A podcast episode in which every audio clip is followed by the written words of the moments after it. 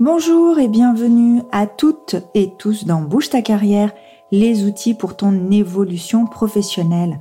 Je suis Nora Mezara, avocate en droit du travail pour les salariés et accompagnatrice VAE. Je suis également mère de trois enfants et en apprentissage constant depuis la création de mon cabinet. J'aime me former et vous former. Pour être efficace, le chocolat et la sieste sont mes meilleurs alliés. Ce podcast est destiné aux salariés dévalorisés par le monde du travail et qui veulent que cela change. Dans chaque épisode, nous allons parler des outils à votre disposition pour votre évolution professionnelle, votre évolution de poste, de qualification, de classification, de rémunération. Et pour vous aider au mieux, je vais vulgariser au maximum le droit et les termes juridiques. Montez le son, nous passons aux choses sérieuses. Après vous avoir euh, parlé de mon propre parcours, j'aimerais qu'on s'intéresse, euh, enfin que vous vous intéressiez au premier outil pour faire évoluer votre carrière. En effet, que euh, vous intégriez le monde du travail plus ou moins jeune, ça va être une, une découverte et votre première découverte, ça va être un, monde ben, juridique. Un monde juridique qui va pas forcément vous parler. Mais la première étape juridique pour vous, ça va être de signer un contrat de travail. Dans le cadre de mon euh, métier d'avocate, malheureusement, je dois faire le constat et euh, me rendre compte que parfois vous allez signer un contrat de travail sans le lire ou alors vous allez juste euh, bah, finalement checker rapidement le salaire et euh, le temps de travail. Bon, bah, est-ce que je suis à temps plein, à temps partiel, en forfait jour? Mais euh, vous n'irez pas plus loin. En tant que juriste, ben, effectivement, pour moi, c'est inconcevable, mais je peux le comprendre parce que on s'engage, on se dit qu'on va être payé et on verra finalement par la suite. C'est pour ça que je tiens euh, dans cet épisode à vous éclairer un peu sur le droit du travail de manière rapide, je vous rassure, et euh, le plus simplement possible. Donc ce qu'on va voir ensemble, eh c'est ce qu'on appelle euh, dans notre jargon les sources juridiques. Ensuite, la manière d'y accéder et, et, leur intérêt. Et puis, moi, je vais cibler aussi ce qui va vous être utile. Donc le contrat de travail, son contenu, le bulletin de salaire et la convention collective nationale applicable. Donc c'est parti et surtout n'hésitez pas à prendre des notes. Généralement, vous entendez parler donc du droit du travail, droit social aussi. Hein, donc c'est toutes les règles juridiques, voilà, qui vont régir donc les relations entre un employeur et le salarié à l'occasion de la relation de travail. D'accord? Donc l'essentiel de ces règles, euh, on le retrouve dans le Code du travail. Donc moi, je ne vais pas vous demander euh, d'aller euh, vous acheter un Code du travail, bien évidemment, mais moi, ce que j'ai pu constater des fois, c'est que des personnes vont, vont me transmettre leur contrat et il va y avoir des mentions à des articles du Code du travail qui sont complètement euh, obsolètes, bah, il faut savoir par exemple qu'un article, c'est euh, article 153. Sauf qu'en fait, dans le Code du travail, ça marche pas comme ça. Vous avez forcément quatre chiffres, donc euh, 1122. Et euh, devant ce chiffre, vous allez avoir un L, un D, un R, donc loi, décret, règlement. Voilà, donc je vous demande pas de maîtriser ces choses-là, mais il y a un peu de vocabulaire, par exemple, comme abroger bah, ça veut dire clairement, si vous allez sur Google, sur Légifrance, ça veut dire que l'article euh, n'est plus d'actualité. Quand vous allez aussi regarder euh, donc sur Légifrance un article du Code du travail qui est mentionné dans votre contrat de travail, par exemple, bah, vous regardez à quel moment c'est entré en vigueur. Donc avant euh, la signature de votre contrat ou postérieurement, enfin tout dépendra de la, de la situation, mais la temporalité d'un article c'est hyper important pour savoir si le, texte s'applique ou pas. Donc là, je vous ai mentionné plusieurs fois euh, Légifrance parce que effectivement, c'est un outil accessible, pas forcément lisible pour tout le monde, mais en tout cas, vous êtes au moins certain et certaine que le texte est le bon, d'accord, quand vous faites une recherche juridique. Ensuite, euh, je vous en ai parlé, on a ce qu'on appelle la Convention collective nationale. Donc c'est un document qui est signé entre les partenaires sociaux par branche d'activité. Donc euh, ça va être les syndicats professionnels et les syndicats euh, salariés. Donc ce qui va vous parler, c'est CGT, etc., CFDT et les syndicats patronaux.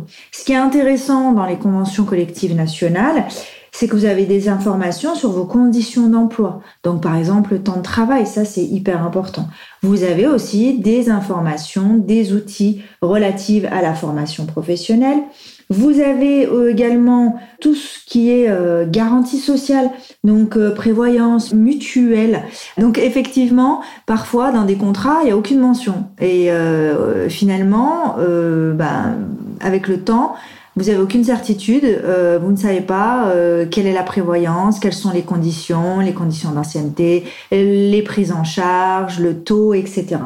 Donc là-dessus, la convention collective nationale qui vous est applicable, donc par secteur d'activité économique, va vous donner un tas d'informations. Bien évidemment, pour pouvoir utiliser cet outil, il faut savoir faire les recherches. Donc les documents juridiques ne sont pas forcément accessibles, vous l'aurez constaté, mais pour les, euh, ce qu'on appelle nous les CCN, donc les conventions collectives nationales, vous avez un site internet qui est euh, code.travail.gouv.fr.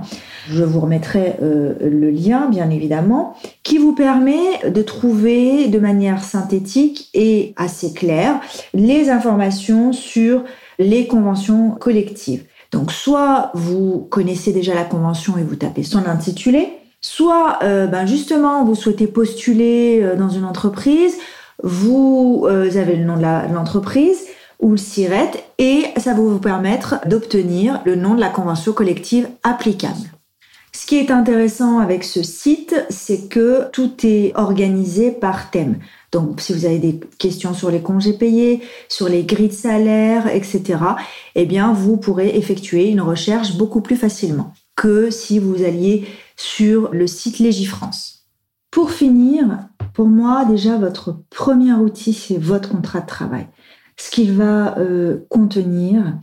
Et à mon sens, il faut déjà pouvoir identifier plusieurs choses.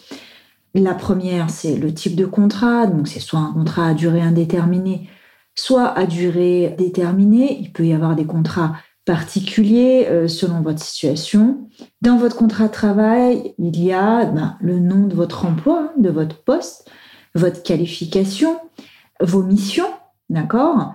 Effectivement, un contrat qui contient que l'intitulé du poste, auquel on joint pas de fiche de poste, ça vous met un peu, on va dire, dans l'embarras pour savoir ce que vous avez à faire, ce qui incombe à votre euh, poste et savoir si vous devez ou non prendre certaines responsabilités. Ce qui va vous aiguiller aussi, c'est au niveau de la qualification, il y a des mentions euh, spécifiques, vous le retrouvez souvent dans vos bulletins de salaire, c'est votre coefficient, votre niveau, votre échelon savoir si vous êtes employé, ouvrier, technicien, agent de maîtrise, cadre. Donc toutes ces euh, mentions-là, ben, en fait, quand elles sont absentes, doivent vous pousser à vous interroger et à vous dire, mais au final, euh, je débute ma carrière, mais je débute à quel niveau? Donc si j'ai pas le point de départ, il est difficile de pouvoir anticiper et de se dire, ben, au bout de deux ans, je vais pouvoir euh, postuler à tel emploi, etc. Parce que j'aurai acquis une expérience sur un poste bien défini et des missions précises. Vous avez ben, la convention collective nationale qui doit être mentionnée, votre durée du travail, la durée de la période d'essai, enfin les conditions de renouvellement, etc. Votre rémunération, donc la rémunération c'est hyper important, c'est votre fixe, ça peut être des parties variables, ça peut être des primes, des avantages. Un point essentiel aussi, c'est le lieu de travail, puisqu'il peut y avoir une mobilité géographique qui peut être entre guillemets automatique. Vous avez aussi la référence à vos congés payés, les modalités de prise de congés payés. Je vous le disais tout à l'heure, tout ce qui est donc prévoyance mutuelle, mais également retraite complémentaire, ça, ça doit être mentionné. Et vous avez tout un tas d'autres euh, clauses dans votre contrat de travail qui font référence à vos obligations professionnelles, donc loyauté, clause de non-concurrence. Ces points-là sont hyper importants parce que il faut savoir se dire, s'interroger, est-ce qu'elles sont euh, nécessaires? Est-ce qu'elles se justifient dans mon contrat de travail, ce type de clause?